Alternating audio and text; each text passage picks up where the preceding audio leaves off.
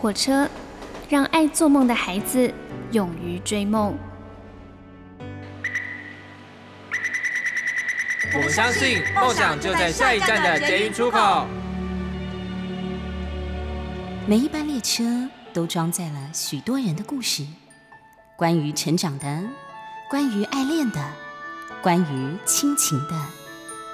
欢迎搭乘张曼娟的幸福号列车，列车长张曼娟和您一同分享幸福的时刻。这些日子以来，大家的生活过得还好吗？我相信应该是有蛮多的忐忑不安的感觉吧。现在呢，我们就一起来到幸福号列车，一块儿来得到一点比较愉快而又比较宁静的时光吧。我们先来听到的这首歌是范怡文和张清芳所演唱的《这些日子以来》。我知道爱情不能勉强，但是我还是无法释怀。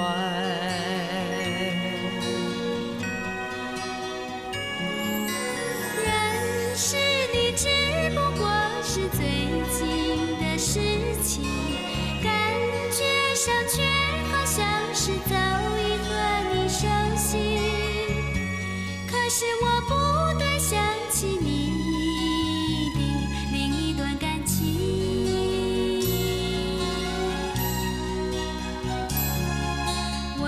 不是该离开你？我不想介入别人故事。我是不是该离开你？我不想和别人分享你。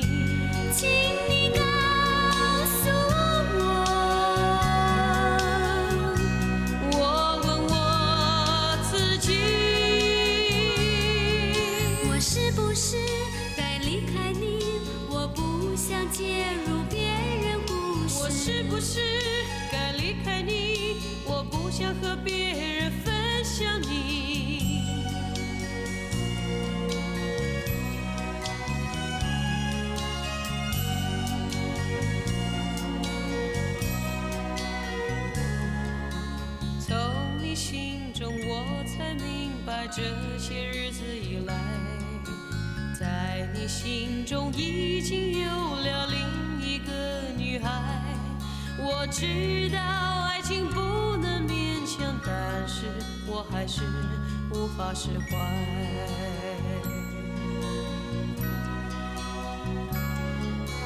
认识你只不过是最近的事情，感觉上却好像是早已和你熟悉。可是我不断想起你。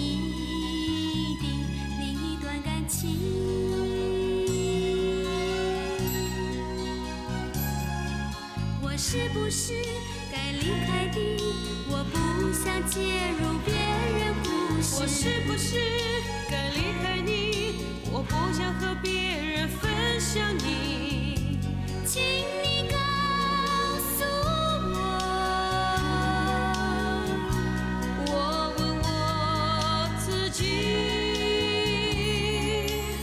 是不是该离开你？我不想介入别人故事，是不是？好，这段日子，这些日子以来，大家的日子到底过得怎么样呢？我想应该都跟我的感觉一样，那就是啊，不怎么样。哇，虽然说我觉得疫情暴起，哎，我可以用暴起这两个字吗？其实应该也是可以的。疫情暴起，并不是让大家觉得非常的出乎意料，因为其实。以前有人说，呃，全世界看好了，台湾啊只 演示一次，但事实上应该是台湾看好了，全世界其实一直不停的在演练给我们看，让我们知道当疫情暴起的时候，我们应该怎么做。可是等到它真正发生的时候，我觉得我们还是没有办法摆脱那种仓皇的不安的哈那种感觉。像呃，从昨天开始，我就看到呃，药房啊、药店的门口又开始大排长龙了。这样的一种空前盛况，其实以前呢是见到过一次的，那就是在呃疫情刚开始发生不没有多久，大家买不到口罩的时候，那种非常恐慌，所以就只好大家都去排队去排口罩。那现在呢，排的当然就是快筛剂了。我从这些大排长龙的人的脸上啊，解读到的一个讯息，他可能就是啊无奈的、疲惫的、担忧的、不知所措的，因为其实每一个药店或者药房好像只配了七十几份，也就是说，他其实只能有七十几个人可以领得到。那如果你排了很长很久，但是如果前面的人已经领完了，所以你依然是没有机会可以领到这个快闪。可是现在呢，快筛变得非常的重要啊，因为已经有这么多这么多的染疫者，那我们身边可能都有听过或者是呃有见过，就真的就是已经染疫了的人。那如果没有快筛机在身边呢，是不是会让我们觉得很不安呢？我觉得其实不一定会用得到，当然最好不要用到。可是当你没有的时候，我觉得那个内心真的是七上八下的。好，那我觉得也不用谈什么超前部署这一类的事情了。我觉得现在呢，就只能有自求多福这四个字。哈。那我有跟呃几个有小朋友的家长聊天的时候，我发现他们真的是非常非常的焦虑。好像我这种感受力很强的人，我都已经完全觉得感受到他们庞大的焦虑。这个焦虑来自于他们家的小朋友还没有办法打疫苗，但是可能学校已经有好几个班级都停课了哈，就呃或者是老师也染疫了。所以家长非常的担心，就到底要不要让小朋友继续去学校呢？到底有没有什么办法可以保护我的小孩呢？很多家长都想说，最好我就是可以足不出户，每天待在家里面，杜绝一切病毒。但是没办法法，因为并没有全国停课停班这样子的一个规定，所以家长还是要出门去工作。那那个每一天他们出门去工作的时候，那个内心的焦虑有多么的强烈。啊，所以我每次看到或听到他们这样子去谈自己内心的感受的时候，我也是觉得蛮难过的。但是真的就不知道如何是好。那我们也在，我也在看，像西方国家他们是怎么样在面对这个病毒的肆虐啊？那当然有人会讲说，当这个病毒的传染力越来越高的时候，它的死亡率就会下降，它的重症率也会下降。但是我们台湾前一阵子不是有一个小朋友，他真的就因为染病而过世了吗？那我觉得你在跟这些家长说，其实也许小朋友就算是有得到了，他可能也是轻症或者无症状，没有用，没有用的，因为所有的家长都会想说，我怎么知道我就是那个幸运的人呢？如果我刚好是那个不幸的人怎么办呢？所以这种呃集体的恐慌跟焦虑真的很难解除。那我有看到有一些西。方国家还是英国吧，还是哪里？他们的做法就是完全已经把这个呃新冠病毒当成感冒来对待了。就说如果你染了，好，OK，你染了，好，那你就在家里面休息，好，那你自己觉得还可以，可能你是轻症或者无症状，那你就去工作，OK，没有问题。啊，所以就像我们以前就是得感冒一样嘛，你得了感冒，你好不舒服，你发烧了，那你要请假，对。但如果你觉得你还好啊，没有什么特别的感觉的话，那不是也就一样会去办公室上班吗？顶多就是戴个口罩这样子，如此而已。那如果是这样的话，他身边的人也不必被隔离，也不需要快筛，就是大家就真的更加的接近于所谓的这个平凡，就是平常的生活、日常的生活了。啊，那有时候我也是跟我的那个嗯很焦虑的朋友说，我们现在的这种可能有一点像是与病毒共存的生活方式，恐怕是必要之痛吧。啊，就是没办法的必要之痛啊。那当然，有些人会说，啊，很生，还是会很生气，说，啊不是说好超前部署吗？可是我觉得说真的，到现在再来讲这一些，已经没有意义了，因为就是没有啊，就是没有部署啊，没有超前部署啊，那怎么办呢？所以我都常常跟我的朋友说，也跟我自己说，那就是随遇而安吧，啊，就是让自己不要那么紧绷，不要那么焦虑，哈。也许呢，病毒就算与你擦身而过。它也不会找上你，哈，这个是我们的期待。那另外呢，我也是跟我自己和身边的朋友们常说，就是在这种时候，我们只能够加强自己的免疫力，是提升自己对于病毒的抗体。比方说，尽量想办法让自己多睡一点，睡得好一点；尽量想办法三餐要正常，而且一定要吃好。啊，因为我觉得越是在这个时候，大家人仰马翻的时候，我就觉得真的是越要好好吃饭啊。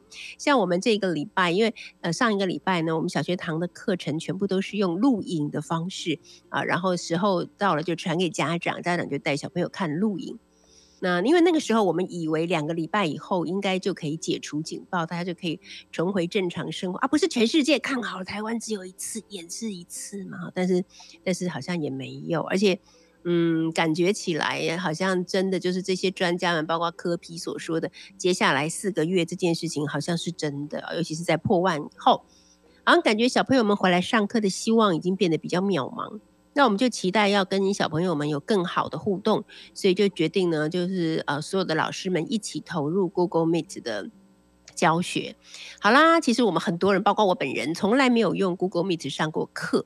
所以突然之间有十个班级要用 Google Meet 来上课，那真的只能够用人仰马翻四个字来形容。尤其是我们还期望一边上课的同时可以录影给没有能够赶得上 Google Meet 课程的同学看，那就问题更大了，因为只有这个学校教育机构跟企业才可以有这样子的一个账号，然后才能够做这样的录影。那我们没有的人就不行，啊不行怎么办呢？我们就要开始去申请，然后还发现说好像还要去香港那边申请。总而言之，言而总之，我们就陷入了一个非常可怕的漩涡。每个人每一天都在工作，好，我们小学堂的同事们没有休假了，大家全体就是投入工作。那我想说，唯一唯能唯一能为他们做的事情是什么呢？最后我就只好拿出我的看家本领，那就是。好好做饭 给他们吃啊！那我觉得，即使再忙再累，能够好好的吃一顿饭，对我们都是非常好的。所以呢，就请大家要好好的照顾自己，在这个时候先照顾自己，再照顾别人，千万不要让自己陷在一种非常焦虑的情绪中。现在我们就来听听陈珊妮所演唱的这首《他说》。在我说话之前。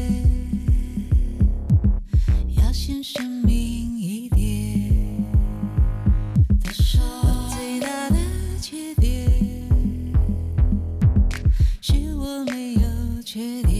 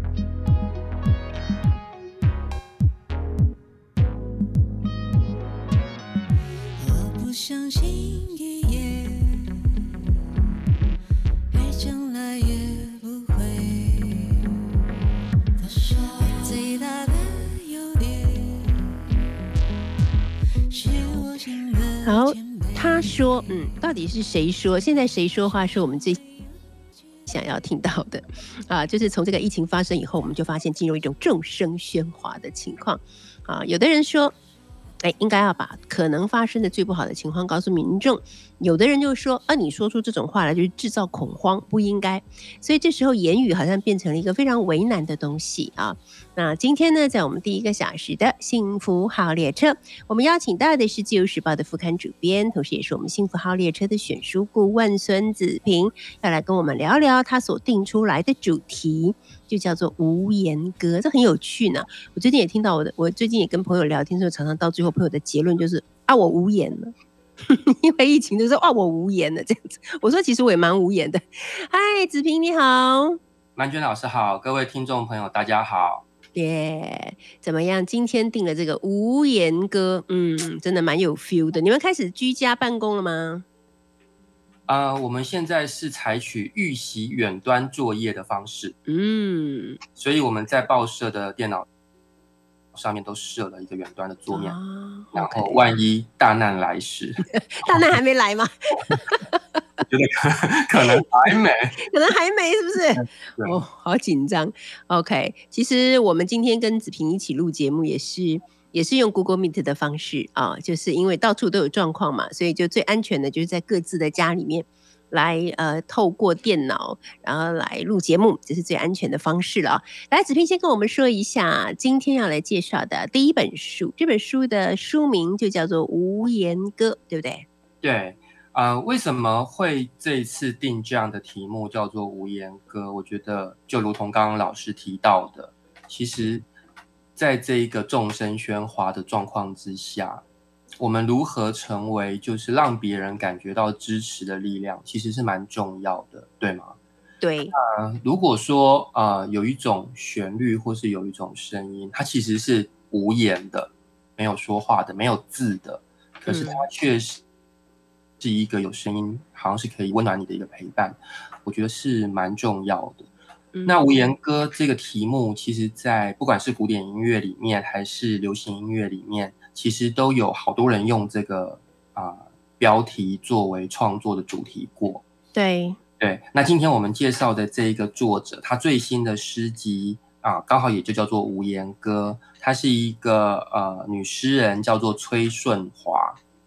那虽然她其实年纪还没有很大，但是这已经是她的第四本诗集。嗯，那我觉我觉得就是说，呃，在现在，嗯，其实蛮多人在读现代诗的哦。我觉得啊，因为其实诗好像在这近几年有得到另外一种被注目的感觉。是，啊，可是那个在近几年大家比较注目的这个诗的风潮里面啊，可能是比较口语的。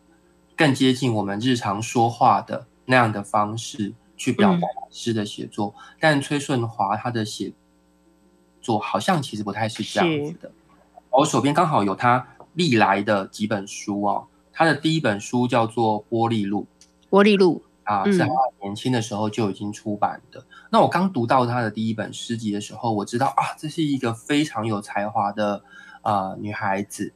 她用她啊最最青春、最年轻的一些呃对这个世界的感受吧，把它啊注注入在他的诗的创作里面。嗯，可是我也知道，就是说一个年轻的写作者，他要在他一开始的写作里面，很快去找到他属于他自己的说话声音，其实是非常困难的。对。我自己也走过这样子的历程，所以在读这一本书的时候，会觉得，哎，他他真的很棒。可是也不免有时候会在里面读到一些啊，可能是我知道是他自己心仪的写作者的影子。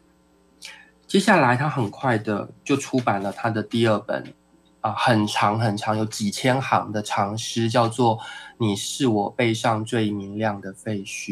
啊，当我读到这个书的时候，就知道崔顺华他已经很快的拉开他与别人的距离。嗯，因为一方面不光是他能够用这样子长的一个篇幅去经营他想要写的东西，他想要写的东西其实是一个，呃，就说一个热爱一个热爱写作，也在生活里面希望能够透过写作去回应这个世界的人，他怎么把他的这些思考都放在他的诗里面。嗯，那他的表达其实已经很快的，就是找到了自己写作的声音，于是就来到他的第三本诗集，叫做《阿伯神》啊。嗯哼，然后这个诗集里面，啊，我就读到了让我就是必须直起身子好好读他的一个作品。哇！然后这个作品叫做最开始的这个啊，叫做《病妻手记》，因为在他的这个写作的过程里面，他其实一直有一个呃。呃，一个妻子的身份啊，一个在婚姻里面的身份。可是，在在婚姻里面的妻子，她可能是啊加上引号的失能的，也许并不一定是有发挥作用的。那他把他自己的这一种很幽微的心情啊，病妻这两个字去写成他的题目啊，我觉得非常的惊艳。可是，在出完《阿伯神》之后，他结束了他的婚姻。然后投进了呃另外的关系里面。那其实啊，崔顺华他也啊写作啊其他的文类，比方说散文，在这两年他也出了两本散文集。所以其实关于他自己生活真实的细节，如果是感兴趣的读者，比方说他如何在啊啊婚姻里面感觉到束缚，他必须离开婚姻，他如何。走进另外一段关系，在这段关系里面遇到怎样的人，发生怎么样细节？如果是有兴趣的读者，我相信是可以在他的散文集，比如说《神在》或者是《猫在之地》这两本书里面读到的。可是，在诗集《无言歌》里面，我们没有办法读到那一些细节。那为什么我们还要读诗？我就在想这个事情。嗯，到底读《无言歌》带给我们的是什么？我脑中就想起一个画面，就是呃，我们不是会去超级市场买葡萄吗？对，葡萄是很少会是一颗一颗卖给你的，对吗？当然，一串一串的，好像脊脊椎一样的，然后上面结很多果实。嗯，然后我我会有点觉得，就是说，如果你是想要得到那一些一个写作者他在他生活里面所经历过的那一些细节，那一些故事，希望他用叙事的方式来告诉你，我爱过谁，我离开过谁，我被什么东西给伤害，我为什么被这些东西伤害，我被伤害了之后。我去到哪里啊？这些来龙去脉就很像那一些架上的葡萄，嗯，可是那些葡萄它终究没有办法用一颗一颗的方式呈现卖给你。对，它有一个类似像脊椎一样的东西把它们给串撑起来。对对，然后我我会觉得，其实，在无言哥的诗集里面的这些诗，其实就像是脊椎一样，它也像是我们人类去看诊。然后肉眼其实没有办法看到你的骨骼，对，是要透过 X 光。然后我觉得那个诗的这个内容，它其实就是把它的骨骼呈现出来给你。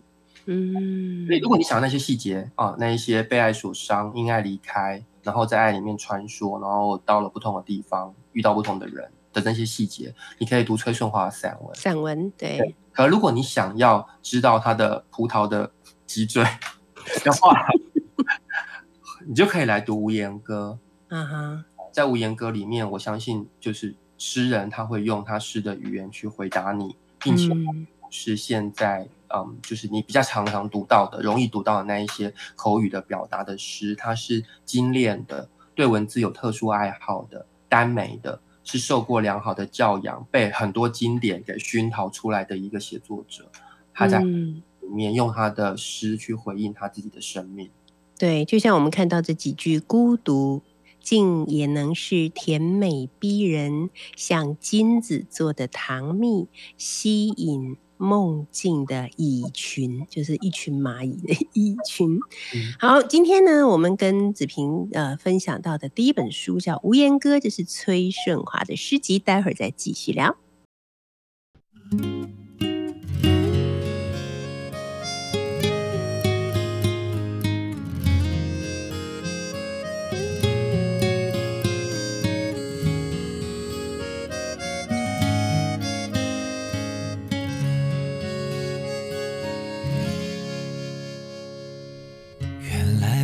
早就相遇，曾经游走在彼此的歌里，一颗尾音，一段剧情，翻译出相似的心情。其实你不是在这里，温柔的提醒着我。诉我奇妙的际遇，在与悲与喜曾交集。我唱的这首歌是那么熟悉，一起写的旋律，遇见不同阶段的自己，不一样的成长轨迹，在偶然与想象中开始押韵。我还在寻觅下一个诗句，暂时的失语总可以陪你痊愈。原来我那些寂寞的，你在呼应。我们现在听到的这首歌呢，在偶然与想象中相遇，这是品冠还有房东的猫所演唱的。那今天呢，在我们第一个小时的幸福号列车，邀请到的是作家孙子平，子平同时也是诗人、散文家，还有小说家。那么他也是我们幸福号列车的选书顾问。子平，今天我们拟定的主题叫做《无言歌》，而第一本登场的就是由宝瓶出版社所出版的崔顺华的诗集《无言歌》。哎，子平，这里面的这些这些油画也是崔顺华自己画的吗？对啊，是不是很多才多艺呢？我觉得真的太厉害了，嗯，而且我还有特别注意到，他有养一只猫，他把他的猫取名叫阿拜，是不是？对，很适合我。丑，因为我小时候绰号就是阿拜啊。对啊，我觉得有印象，但我觉得就算是我的猫长得有点丑，我也不好意思叫它阿拜，太直白了，直接真的。那我觉得那个无言哥，因为封面是崔顺华自己画的嘛，那我觉得这个画也很有意思。就是这个画，其实它是一个女子的侧脸，对。而在这个侧脸上面，我们看到她的眼睛仿佛一个窟窿一样，嗯，存在的。那我会想到几个字，比方说“望眼欲穿”啊啊，就“望眼欲穿”是在等待什么呢？不知道，是在等待一首无言歌，或他自己就是一首无言歌。对。你果然是诗人呢，你会诠释。好，那接下来第二本想要介绍的书呢，也跟歌有关。啊，他是呃一个呃作家宇文正，他所写的《我们的歌》，副标题是五年级点唱机，它是由有路出版的。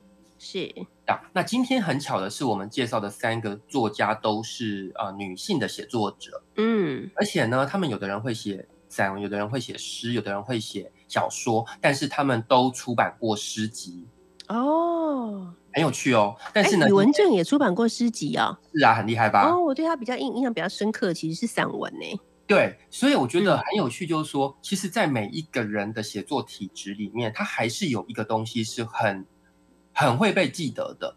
对。那我也很觉得，就是呃，宇文正这一位写作者，在我的记忆里面，我就会觉得哇，他真的就是非常会写散文。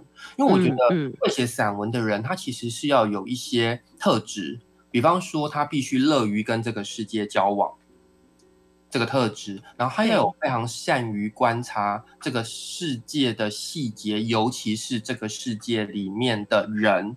嗯，你可能不能太讨厌人。嗯嗯，你要是不能不能太孤僻，他不能太自闭，是不是这样子？对，不然就没朋友，没朋友。怪不得我都写不好散文。哎呀，我太孤僻，太自闭啦。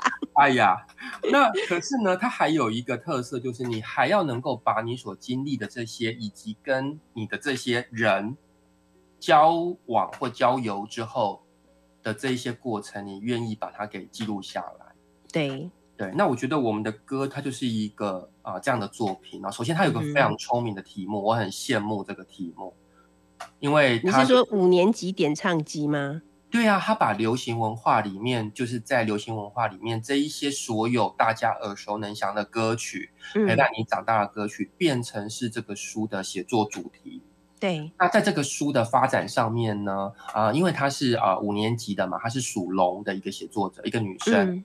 那所以他从他自己从小最早时候听到的一首歌，一直到啊，比如说上了中学，然后会有合唱比赛啊，会学军歌啊，然后比如说到了大学，有听啊西洋歌曲啊，或者是当时流行的一些歌，然后这一些歌都会跟自己的人生啊重要的事件发生关联，嗯哼，就把这一些歌用啊作为题目。那写出那一些可能已经消失的故事，那我觉得很美的地方是在于，呃，因为我们的人生故事其实就是在像一条河一样，就是一直被流走了嘛。可是只要这一些歌一旦被点播，那一些故事就会回来了。对，就是那个瞬间，曾经的瞬间就会回来了。对，那所以我非常喜欢这个设计，就是这个设计就真的很美，因为我们其实真的会，我也不知道，难道只有我吗？就是年纪大了，所以我常常其实在我的那个电脑里面的歌单都是一些呃我的呃十几岁、二十几岁的时候最常听的歌，嗯，我会一直回忆他们，然后只要一播出来，好像当时在那个歌里面的时空，你闻到的味道，你住的空间，你经历过的事情，你你相遇过的那些人。他们都回来了，都在。还有那个住在歌里的自己也回来了。对，我就觉得啊，就是又一个很棒的题目被写走了，这样子。没错，怎么办？你就是不认真写作，所以就一直有题目，好题目被人家写走。就成为一个好认那个爱读书的作者就可以。对，只能只能继续读。所以，我我觉得他的整个目录或者说他的片名的设计也非常有趣哈。比方说，他的片名是叫做《青春舞曲》，叫做《长白山上》，叫做《纯纯的爱》啊，或者是叫做《今宵多珍重》啊，或者是叫做《楼台会》啊，《闪亮的日子》，就是他直接就把歌名拿来当成他的片名。是，对，这这个做法非常可爱，所以就好像那个 KTV 里面的点歌单。对呀，对呀，然后呢，呃，那家珍非常用心哦，所以在我们今天节目一开始的时候就播放了这些日子以来。对呀，那这个这个书里面其实也有一篇是以这些日子以来作为题目，也是我很喜欢的一篇。他就写两个女孩子，当然一个就是我们这位作者宇文正。那他在他们在年轻的时候就分别认识了两个男生，但这两个男生都很喜欢登山，可是女孩。子没有登山在当时，所以呢，常常就变成那个男生就去登山了，然后女生她说她就自己去学古筝这样子哦。然后可是我们那个年代有气质的女生都要会弹古筝呢。对啊，你看，然后呢，如果呢，这个女孩子她还是很爱这个男生，她就写了很多情书给他。没想到在大学四年过去之后，他们终究还是没有办法。就是维系的感情，对，然后所以两个人就要分手。分手的时候呢，男生那里有很多，据说是一大麻袋的这个女生所写给他的信。哇！然后那个女生因为自己没有办法搬动那一大麻袋，她就约了。就是作者宇文正一起去把他曾经写过的情书去拿搬回来，对，然后他们两个就搬搬搬搬搬搬到社区大门口的时候，他们就突然笑出来。他说：“天啊，你是有多少话想要对他说？居然 竟然有这么一大袋，对，一大袋的情书。那我觉得很有意思的是，是因为这是五年级点唱机嘛，所以这些人其实，在时间经过之后，他们也都成为了有。”年纪，或是有时间，或是有故事的人，所以很多年之后，他们在美国相遇了。然后在美国相遇了之后，他就跟这个年轻时候的好朋友，他就聊起说：“你还记得吗？你年轻的时候很喜欢一个登山的男生，你写很多信给他啊，什么什么什么的。”然后他就说：“那你还有他的消息吗？就是听说他后来就是爱上了另外一个学妹，还有跟那个学妹在一起吗？”然后这时候他的朋友就看着他。淡淡的说：“从来就没有学妹。”然后宇文正就很惊讶说：“那不然是？”然后他朋友就说：“是学弟。”哎，我刚才正想讲答案呢，故事就结束了。故事结束了，对，就点播了这些日子以来，这样是不是？是，就觉得啊啊，刚好又是这些日子以来这首歌太合适了。嗯，好的，这就是。呃，宇文正所写的这本书，《我们的歌五年级点唱机》。好，那现在呢，我们就来听听这首歌。这首歌应该是平没什么关系，应该跟我们气质巴丁也没什么关系，因为这首歌真的好久以前的歌，包美胜所演唱的《你在日落深处等我》，听过没有？我当然听过包美胜，老师怎么这样？不是，我说你听过这首歌没有？还真没听过，没听过。我告诉你，包美胜是谁？你有没有听过一首歌？大哥哥好不好？咱们去捉泥鳅，就是他唱的。对啊，我说我们听到的是这一首包美胜，对呀，这一首包美胜。对，但你们没听过这一首的吧？一起来听我们五年级的歌吧。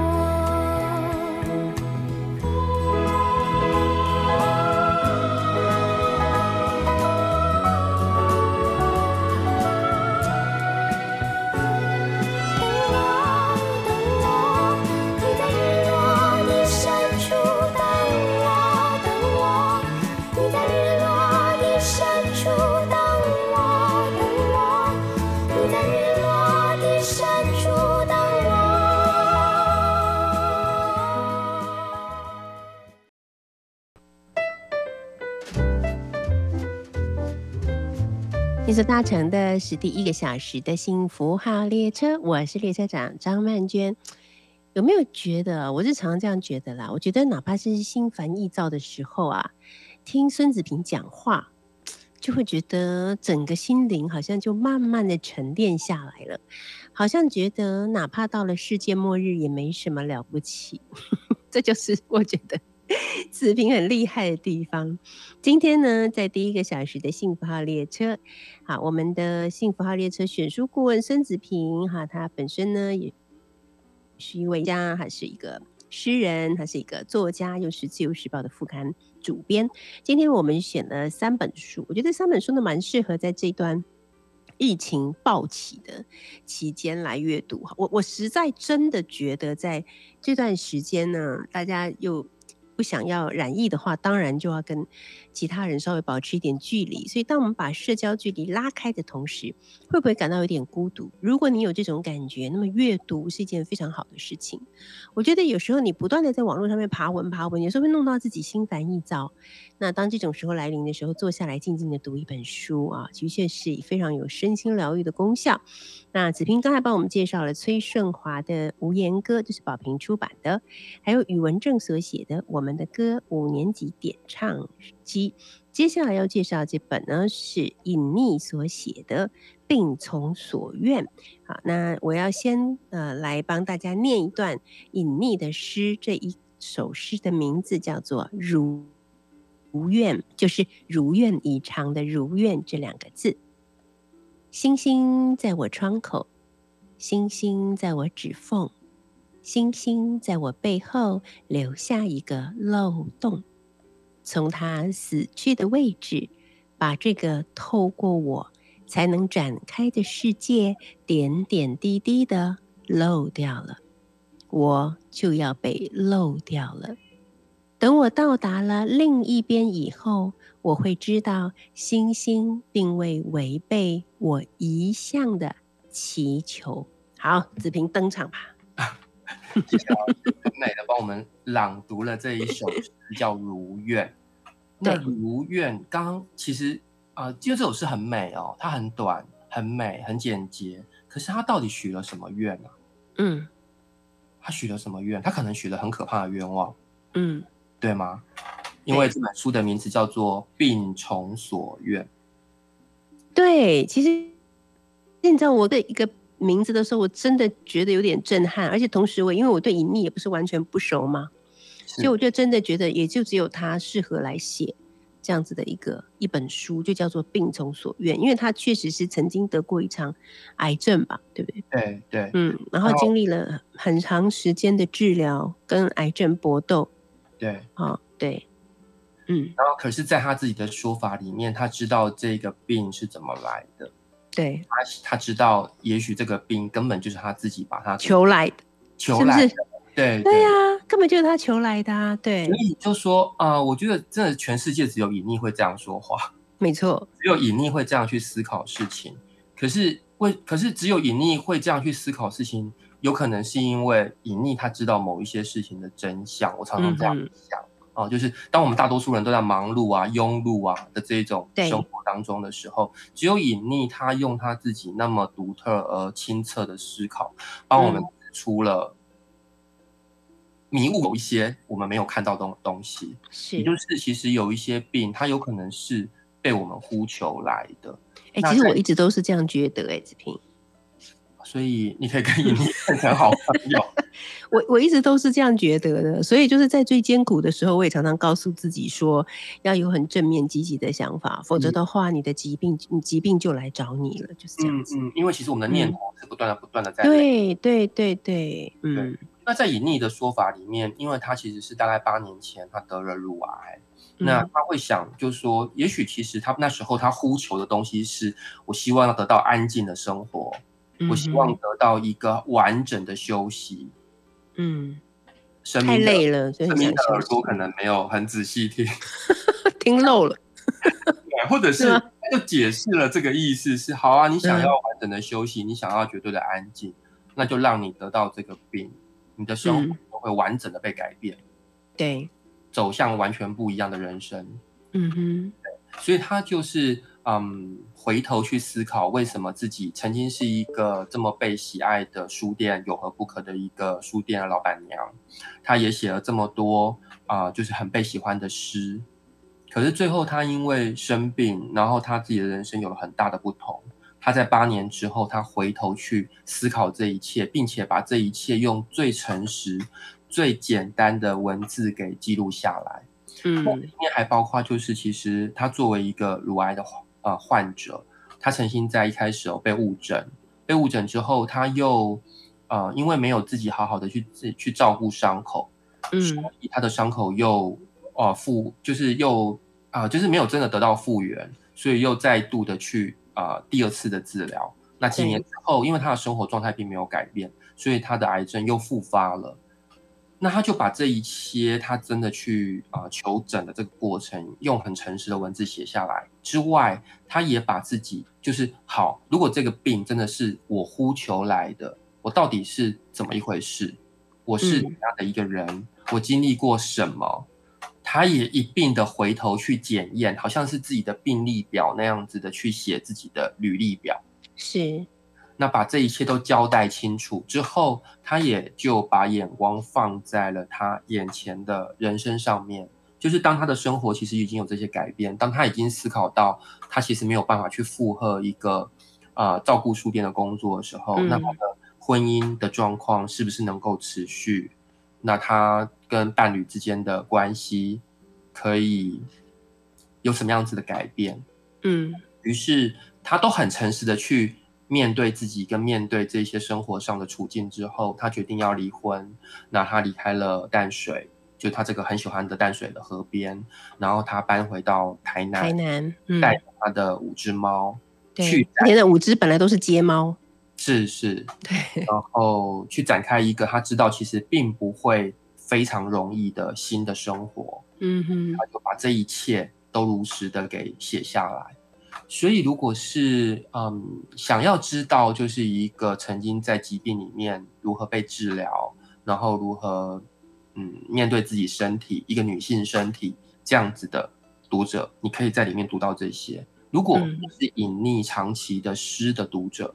你也会在啊，就是刚刚提到的，老师在后面有念他后面的附录的疾病诗有十二首啊，你也会在后面读到关于他疾病诗的写作。如果你是一个啊，就是很曾经去过有何不可，非常喜欢有何不可的一个一个消费者，那你也会在这里面读到，就是说，其实，嗯，每一个书店它提供的缘分，我觉得真的是一期一会的，就是说这个。这个书店这个空间的存在，其实是有一些人他们在燃烧他们的生命，才能够给我们某一些空间。那人和人之间的互动其实也是这样，就是其实这个世界上有很多人和人之间的互动，可能是呃坏的互动，或是你你你你对于别人的某一些意见或建议，可能其实是啊完全干扰别人生命的。就好像他在前面写到的，就是说，当他得到癌症之后，有些人很直觉的反应就是说，你一定是因为吃太多什么什么东西。我一定要讲这个，这太好笑，因为我觉得我们这样聊下去，大家搞不好会误会说，以为这本书其实是很沉重。可是因为隐匿是很有一个很有幽默感的人，所以他会把很多事情讲得很好笑。比方他说，他的朋友们、好心的朋友们给他都建议，然后跟他说，你要少吃红肉，多吃蔬菜。然后隐匿就说，可是我吃素啊。哦，那就是因为你吃素导致营养不良，就觉得很好笑，很荒谬，就是生命的真实。对对，但就像老师说的，隐匿的特色就是它可以把这一些其实是生命中很痛苦的事情，但是用一种轻盈、甚发笑的方式给写出来。对对，就好像就是他里面写到他离婚之后，他第一次不用回去婆家吃年饭。他说他流下了感恩的眼泪，然后看到那，我真的就是觉得很好笑。可是我真的就差点哭出来。是，我觉得就是这大家其实可以想象嘛，就是一个女孩子她要去婆家参参加年夜饭，嗯，多大的压力，这么大的压力跟负担。对啊，没错。好的，最后，我们一起来听这首歌，王于君与时间乐队所演唱的《在一颗小星星底下》。好，希望每一个人在星星底下的许愿都能够成真，而这个许愿最好是对于自身美好的许愿。今天非常谢谢子平，谢谢你为我们带来的这几本书，我们大家要各自保重，期待可以早日面对面做广播，好吗？谢谢，也感谢你搭乘第一个小时的幸福号列车，我们一会儿见。快乐不会因我是为己有而生。